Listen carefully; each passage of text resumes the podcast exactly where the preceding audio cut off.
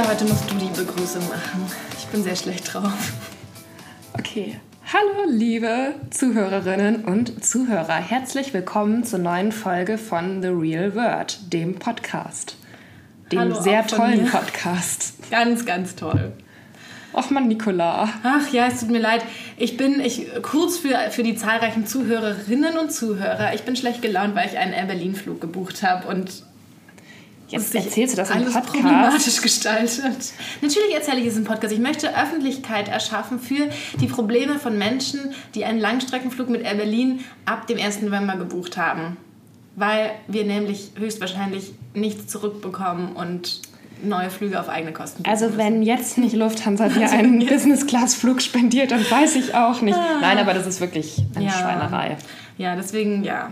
Ja, gut, ich musste es kurz einmal sagen. Jetzt können wir anfangen. Okay, heute geht es ja bei uns um ein schönes Thema, nämlich die Liebe. Ja, es geht endlich mal wieder um mein Lieblingsthema, nämlich Liebe, Beziehungen. Es geht nicht um Dating, nein, es geht um Paare, die schon lange zusammen sind. Und es geht um Also Dinge. etwas gerostete Liebe Ja, sozusagen. oder gewachsene Liebe. Wir wollen ja immer Oder positiv so. bleiben. Ja, stimmt. Und um die Dinge, die man tun sollte, tun kann oder beachten sollte, um diese Beziehung am Leben zu erhalten oder sie gar noch weiter zu verbessern. Ja, steigen wir doch heute mit mal mit einem kleinen Spiel ein. Ja, das habe ich mir eh gedacht, dass das gut ist. Dann werde ich vielleicht aufgemuntert. Also, es ist unser Lieblingsspiel Would You Rather. Würdest du lieber jemanden heiraten, der lustig, aber sehr arm ist, oder jemanden, der langweilig, aber reich ist? Oh, ich hätte schon gerne einen reichen Mann. Aber wirklich, ich muss sagen, das mit dem Humor, das klingt immer so lame und in jeder Partnerschaftsanzeige steht humorvoll. Aber das ist so wichtig, dass der Mann Humor hat. Weißt du auch warum übrigens? Nein. Ähm, Damit man auch mal was zu lachen hat. ja, aber ich habe mich damit befasst, ähm, mal mit der Frage, warum Frauen eigentlich so sehr auf humorvolle Männer Ja. stehen. Und es ist relativ leicht zu erklären. Ähm, humorvoll steht zum einen für Intelligenz und intelligent steht wiederum dafür, dass der Mann irgendwie fähig ist, die Familie zu versorgen. Also tatsächlich so eine evolutionär angelegte Vorliebe in Frauen. Also Wirklich? ist die Wahrscheinlichkeit auch groß, dass der humorvolle Mann auch irgendwann vielleicht reich ist. Aber es gibt noch eine andere Theorie, die ist ganz interessant, da musst du mal sagen, was du dazu sagst. Ja. Und zwar ist das nämlich sozusagen die einzige Sache heute noch, mit der der Mann Macht über die Frau ausübt. Also indem er die, also wenn er einen Witz macht, Mhm. dann bringt er die Frau dazu, etwas gegen ihren Willen zu tun oder etwas zu tun, was Nämlich sie- zu lachen. Ja, genau, genau, genau. Und das ist wohl was, was Frauen ganz reizvoll finden, dass sie das nicht vorhatten und es ist nichts, was sie selbst intentional jetzt tun wollten, aber der Mann hat was gemacht und dann kommt aus ihr was, was sie nicht geplant hat und das ist dann so ein, so ein Ding, dass man sich, also alles unbewusst natürlich, aber ja, dass er das auch diese Macht hatte, das mit ihr zu machen. Ja, das ist sehr interessant. Ja, ne? Wobei ich sagen muss, dass ich natürlich schon so emanzipiert bin, dass ich lieber die Person bin, die Witze macht. Ah, okay. Ja, also Ja. bei mir ist es schon so weit fortgeschritten. Aber nochmal zu dem langweilig, das finde ich eigentlich so blöd, wenn man zu Leuten sagt, dass sie langweilig sind. Weil Ja. kein Mensch ist lang. Natürlich gibt es Menschen, die einem langweilig erscheinen, aber das ist so das Allerfieseste, was man zu jemandem sagen kann oder über jemanden. Und eigentlich gibt es an jedem Menschen was, was interessant ist. Ähm, was findest du schlimmer? Dass die Freunde deines Partners dich nicht mögen oder dass du seine Freundin nicht leiden kannst? Ich würde lieber gemocht werden und die nicht mögen. Ich auch, weil das kann man besser verbergen. Ja, und das ist auch für das Selbstbild weniger problematisch. Wobei, wenn man die Freunde nicht leiden kann, dann hat man schon auch sehr viele Probleme. Mit sich selbst. Nee, weil dann so im Alltag kommen dann immer so viele Situationen auf, wenn man sich dann trifft und so weiter und irgendwann merkt ja der Partner, dass man die Leute vielleicht nicht so gerne mag. Ach, ich bin da sehr offen. Also das muss er gar nicht merken. Ich kommuniziere das auch direkt. Also du sagst dann Ich direkt, möchte nicht, dass XY zu unserer Hochzeit kommt, die sowieso nie stattfindet, aber sowas sage ich dann schon. ja, mein Freund war neulich am Wochenende mit Leuten unterwegs, von denen er halt schon weiß, dass ich die nicht so gerne mag. Und dann hat er auch sowas gesagt wie, Julia naja, kommt nicht, die mag euch nicht. Nein, das weiß ich nicht genau, ich hoffe nicht. Das könnte ja auch immer mal Das passieren. kann auch bei Männern passieren. Aber schon so, ja, wir waren ja mit der und der unterwegs und die magst du ja sowieso nicht. Also deswegen war schon so klar, dass ich nicht dabei bin. naja, also beides schwierig. Mm, Hättest du lieber keine beste Freundin, dafür aber eine lange glückliche Ehe, wo wir beim Thema lange Beziehungen wären? Oder hättest du lieber ganz viele tolle Freunde und würdest dafür niemals heiraten? Oh, das äh, erinnert mich so an Sex and the City. Kennst du noch diese Szene, wo sie sitzen und dann sagt Charlotte irgendwie, da haben sie gerade irgendwie alle keinen Mann und dann sagt sie irgendwie, wie wäre es denn, wenn dieses ganze Konzept mit den Männern nur dafür da ist, dass wir mit denen Spaß haben und das, die eigentliche Liebe im Leben sind wir füreinander? Ja, es ist halt sehr schön, aber ich muss wirklich sagen, dass ich da eigentlich genauso wenig dran glaube, wie daran, dass die Liebe für immer hält. Mm. Also, dass also, Freundschaften, das gibt es vielleicht bei Sex in the City. Es haben ganz wenige Freund äh, Leute, glaube ich, so gute Freunde, ja. die ihr ganzes Leben lang bleiben. Also ja, ich bin da tatsächlich auch eher nicht idealistisch für beides, aber im Übrigen, ja. Und dann, letzte Frage und Überleitung zum heutigen mhm. Thema.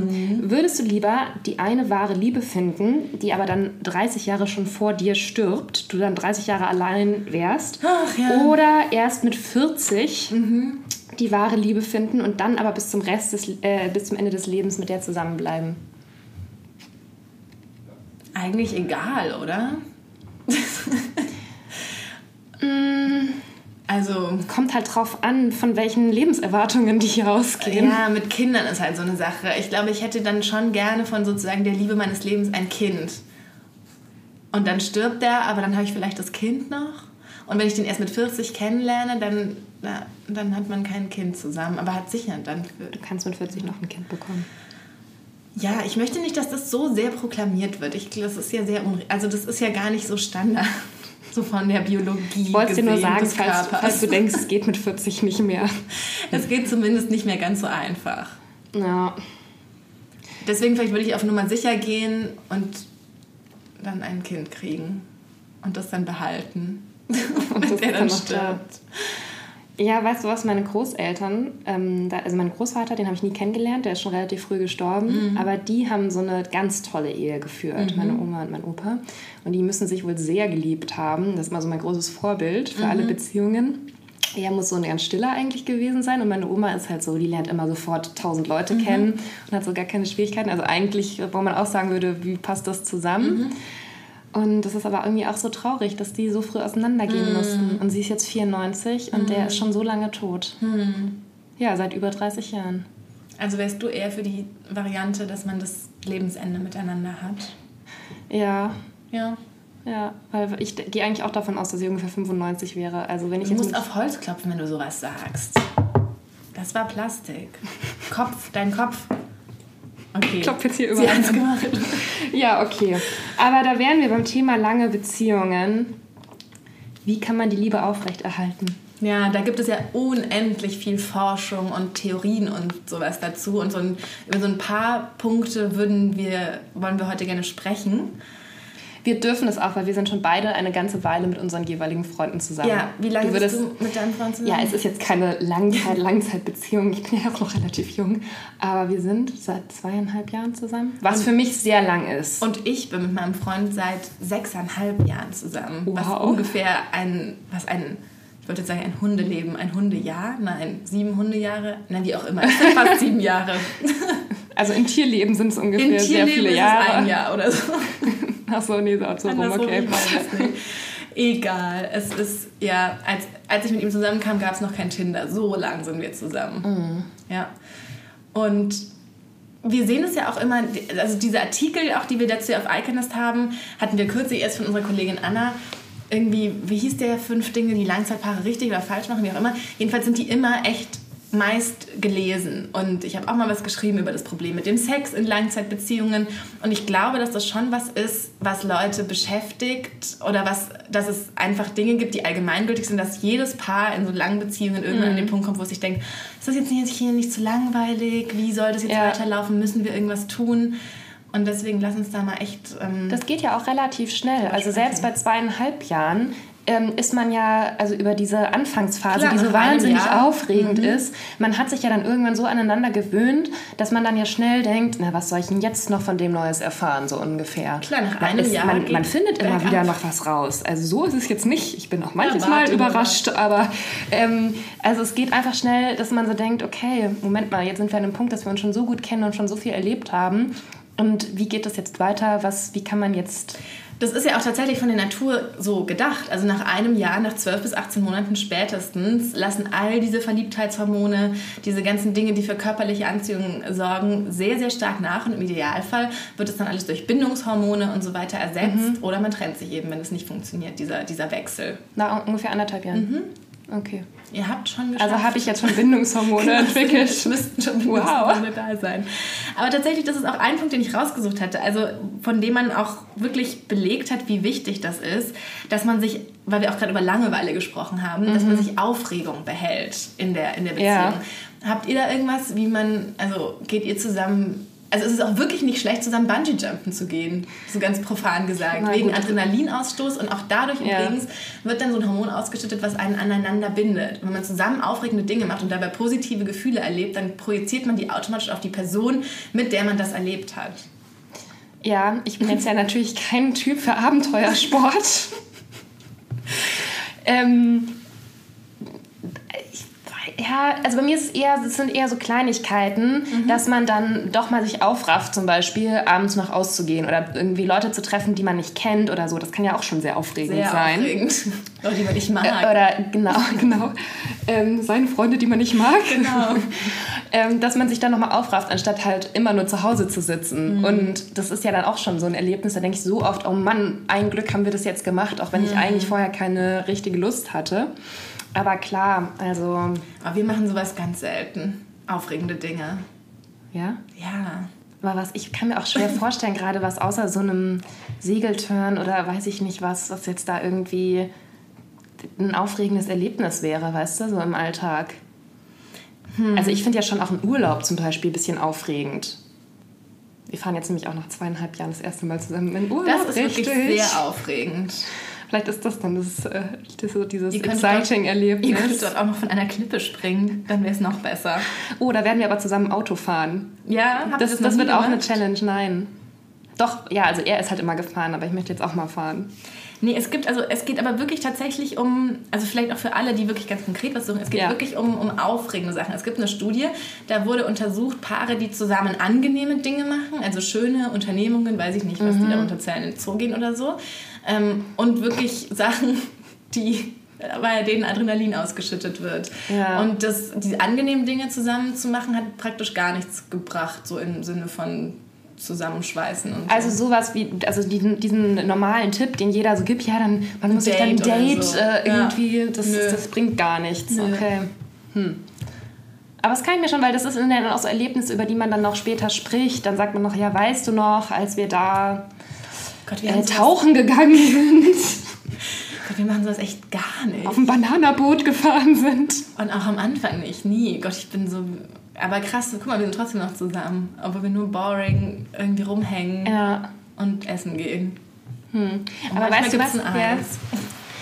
Ähm, aber ich kann es mir schon vorstellen, weil also ich kenne schon relativ viele Leute, die echt lange mit ihren jeweiligen Freunden, Freundinnen zusammen sind. Also wirklich so mhm. von Teenagerzeit bis eben jetzt Mitte, Ende 20, was für mich unvorstellbar mhm. ist. Aber gerade für solche Leute, denke ich mir, ist es schon wichtig, dass man eben auch hin und wieder mal was erlebt ja. zusammen. Ja. Also je länger die Beziehung dauert, desto wichtiger wird das wahrscheinlich. Während ich noch so in der Phase bin, dass ich denke, es ist so schön, dass wir so kleine Rituale haben ja. und so und mich darüber eher freue. Ich brauche tatsächlich auch eher meinen Freund so als Ruhepol. Ich auch. und gar nicht so also vielleicht liegt es auch daran, wenn man eh viel irgendwie unterwegs ist und Dinge tut, mhm. dass ich dass es bei solchen Paaren dann eventuell dieser Effekt anders ja, ist. Wenn man so busy ist wie wir ja, und immer on the road. ja. ja. Anderer Punkt, und ich glaube auch, dass, das, dass auch das bei uns nicht zutrifft, ist, ähm, dass, es wohl, dass man herausgefunden hat, dass Menschen, die so ein bisschen ihren Partner so ein bisschen idealisieren und das alles so ein bisschen illusorisch sehen, ihre ganze Beziehung, ja. dass die auch glücklicher und länger zusammen sind. Das finde ich total interessant, mhm. weil da würde ich mhm. überhaupt nicht zustimmen. Da würde ich, ich, auch denken, dass das nicht gesund ist. Da ist genau, da würde ich auch denken, die, sind, die, sehen das völlig verklärt und diese Beziehung hat niemals eine Zukunft, weil die Frau checkt gar nicht, was mit diesem Typen eigentlich los ist. Ja, es ist wohl so, dass die dann aber sozusagen so glücklich sind, dass das dann gut ist. Weil sie einfach denken, weil sie, das ist der ideale Partner. Ja. ja. Aber da musst du schon ganz schön viel Willenskraft oder Vorstellungskraft aufbringen, um dir deinen Partner so schön zu reden. Vielleicht geht es bei anderen Leuten automatisch.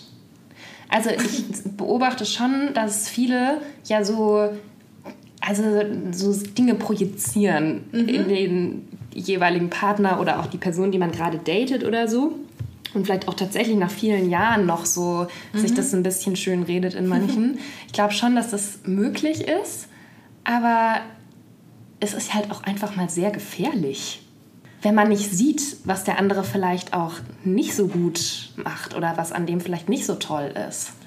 Ja, ich glaube eigentlich, dass ich das sehr klar immer sehe.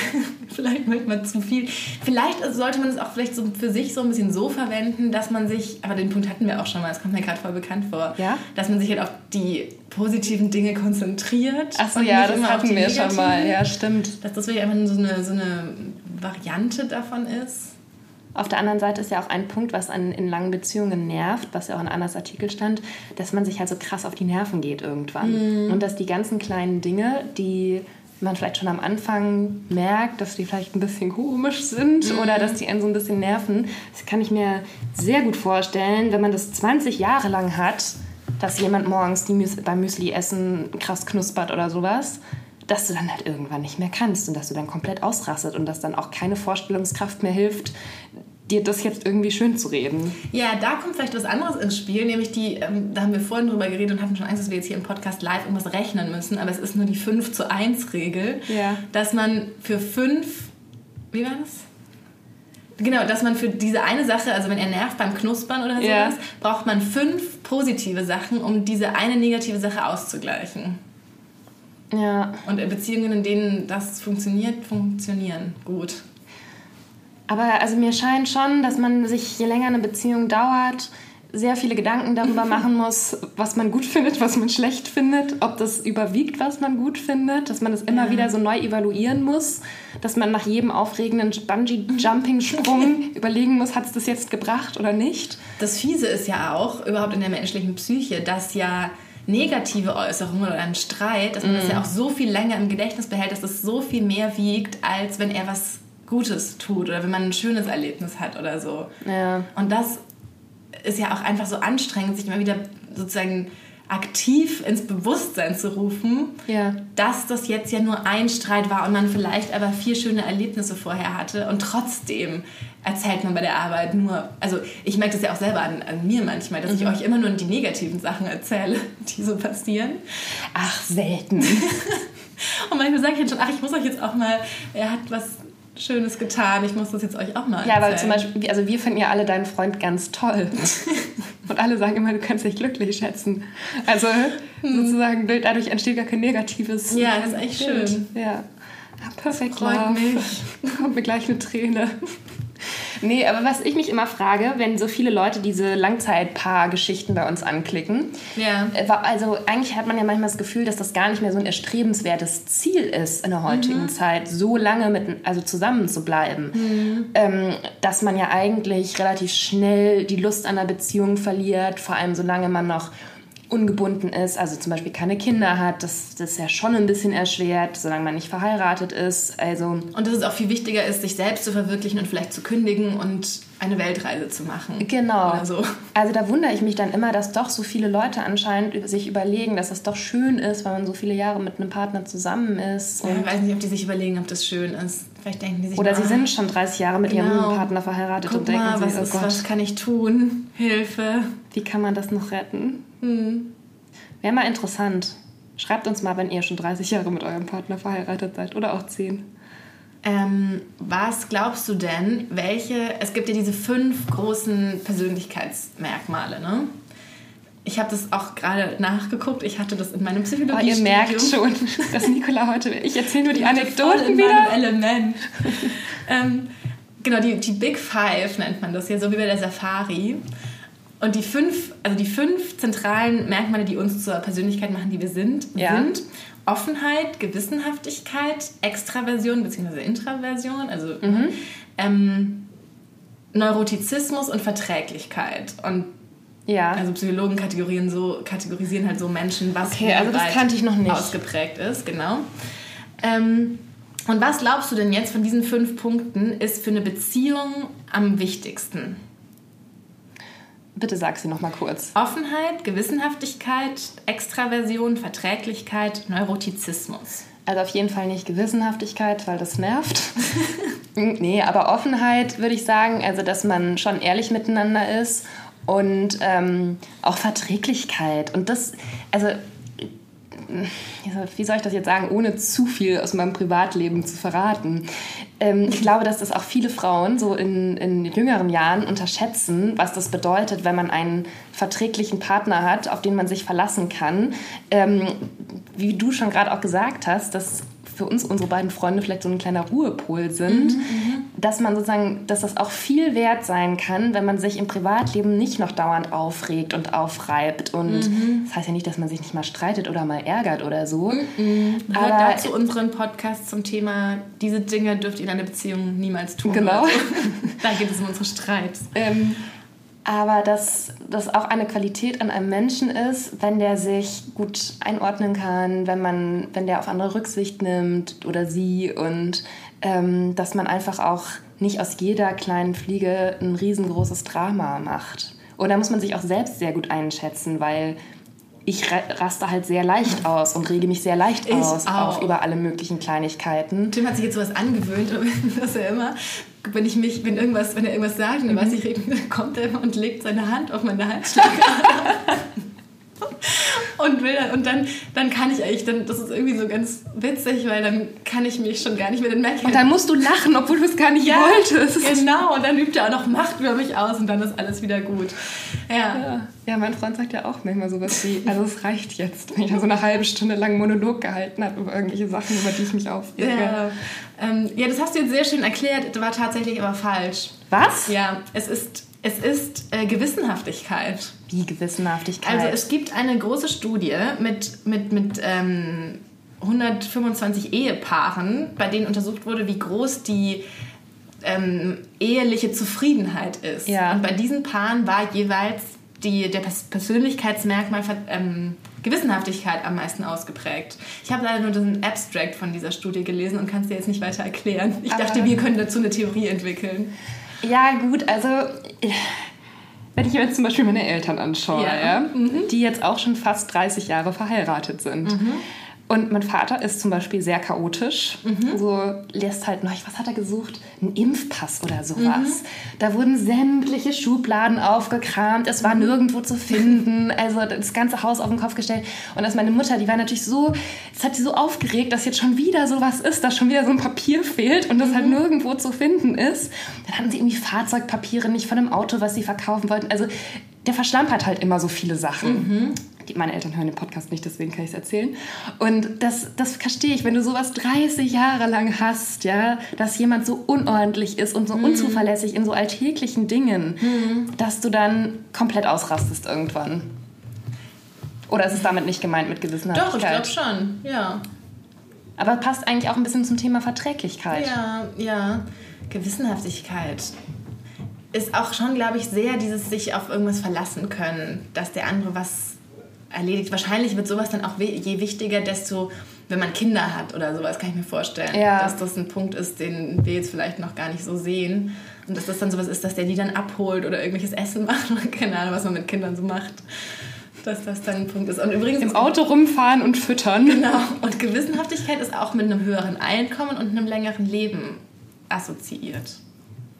Ja, dazu gehören ja auch so Sachen, dass man sich darauf verlassen kann, dass der Partner den Beruf zum Beispiel ja. ordentlich ähm, ausübt. Ja, und dass man und halt nicht von einem Tag auf den anderen sagt, ich gehe doch nicht mehr hin, ich habe keine Lust mehr.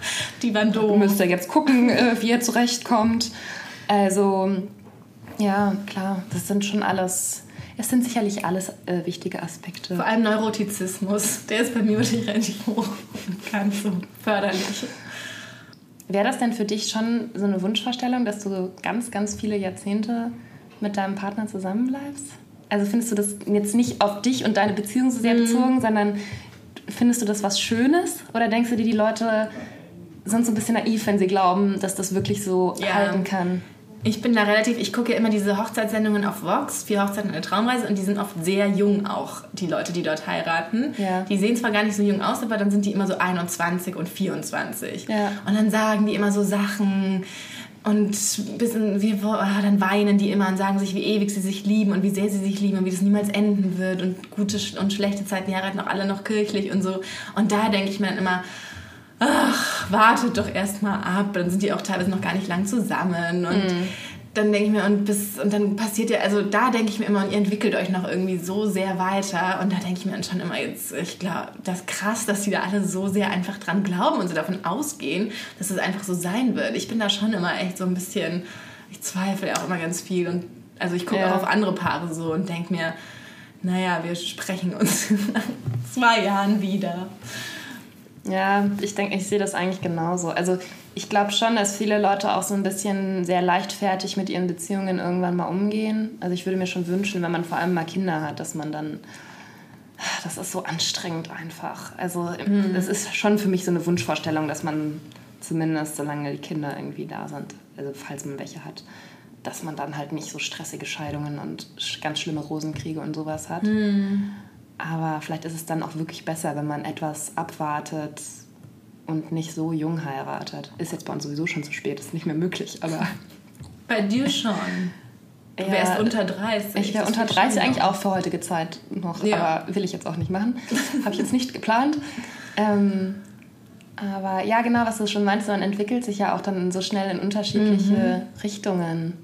Ich habe auch neulich eine alte Folge von Friends nochmal angeschaut, mhm. weil ich irgendwie so ein bisschen schlecht gelaunt war und dachte, ich muss was Lustiges gucken. Und dann war das natürlich ausgerechnet die Folge, in der Ross und Rachel sich trennen. Ah. Und ich wusste das gar nicht mehr so, dass das eigentlich mit ihrem neuen Job zu tun hatte in der Serie. Also sie ist ja jahrelang Kellnerin. Kennst du Friends? Ich habe Friends nur immer so ganz einzeln geguckt. Was? Ja, sorry weiß nicht. Naja, okay, also sie ist halt so drei Staffeln lang Kellnerin yeah. und kann einfach so gar nichts. Mhm. Und dann plötzlich auf wundersame Weise hat sie einen total coolen Job ähm, in der Modeszene irgendwie mhm. sich geangelt. Und dann hat sie halt nicht mehr so viel Zeit für Ross. Mhm. Und dann knirscht es so. Mhm. Und dann trennen sie sich aus mhm. Versehen. Mhm. Und ähm, jetzt sind, also ich bin ja jetzt auch so in dem Alter wie die halt in der Serie. Früher waren die halt uralt ja, für mich.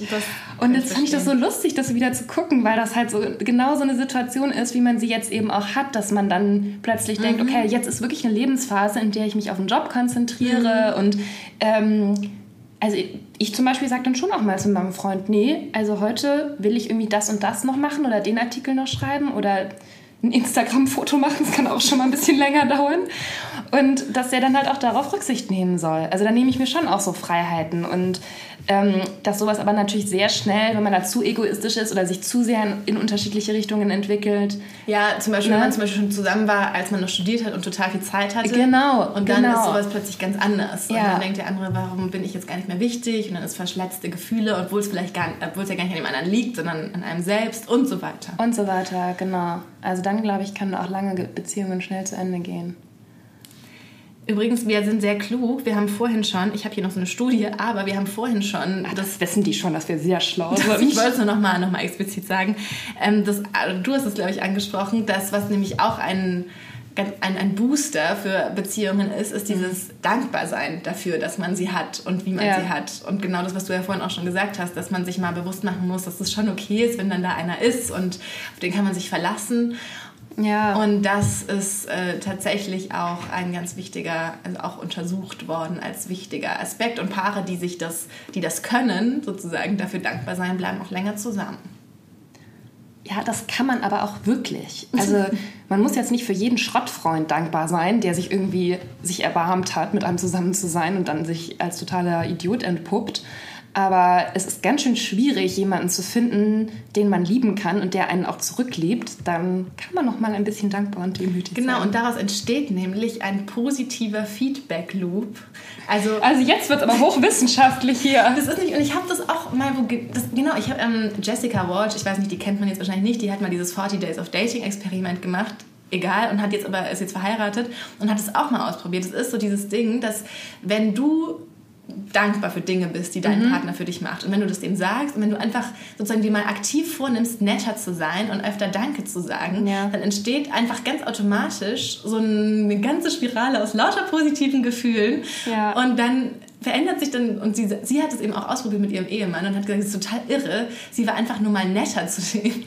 Und dann war er so, und dann hat, und dann, ohne ihm das zu erzählen, dass sie das Ja. aktiv macht, und er war dann auch, und dann sagt sie, warte, es hat sich das total verändert, ähm, wie, sie die, wie die Beziehung sich anfühlte.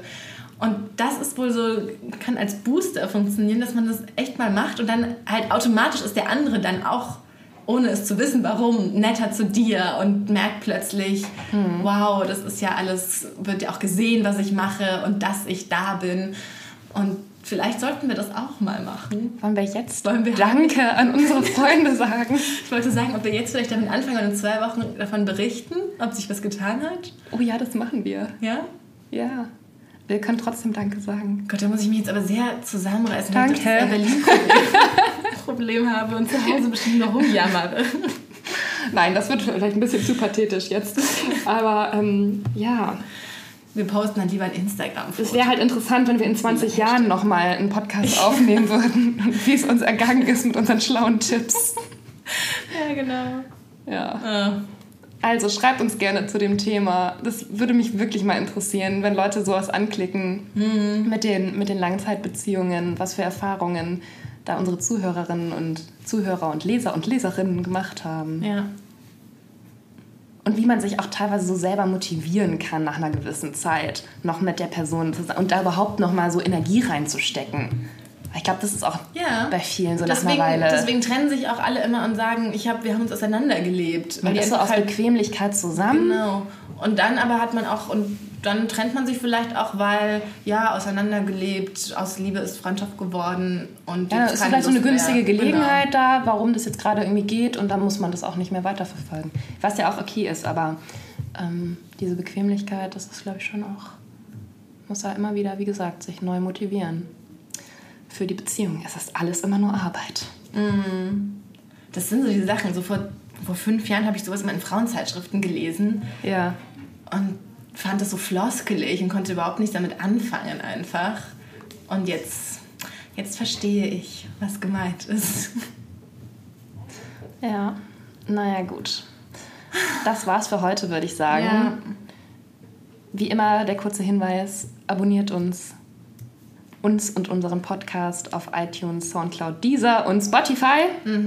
Bewertet uns, empfehlt uns weiter, liked uns, gebt uns Herzen, schreibt uns Instagram-Nachrichten. Wir freuen uns, wir lesen uns das auch immer alles gegenseitig vor. Und dann sind wir auch Ja. neidisch, wenn der andere mehr Nachrichten bekommt. Ja, deswegen eine Leserin, eine Zuhörerin, das war so süß, die hat uns ja neu schon beiden dann die gleiche Nachricht Ja. geschickt, äh, damit So sich niemand zurückgesetzt fühlt.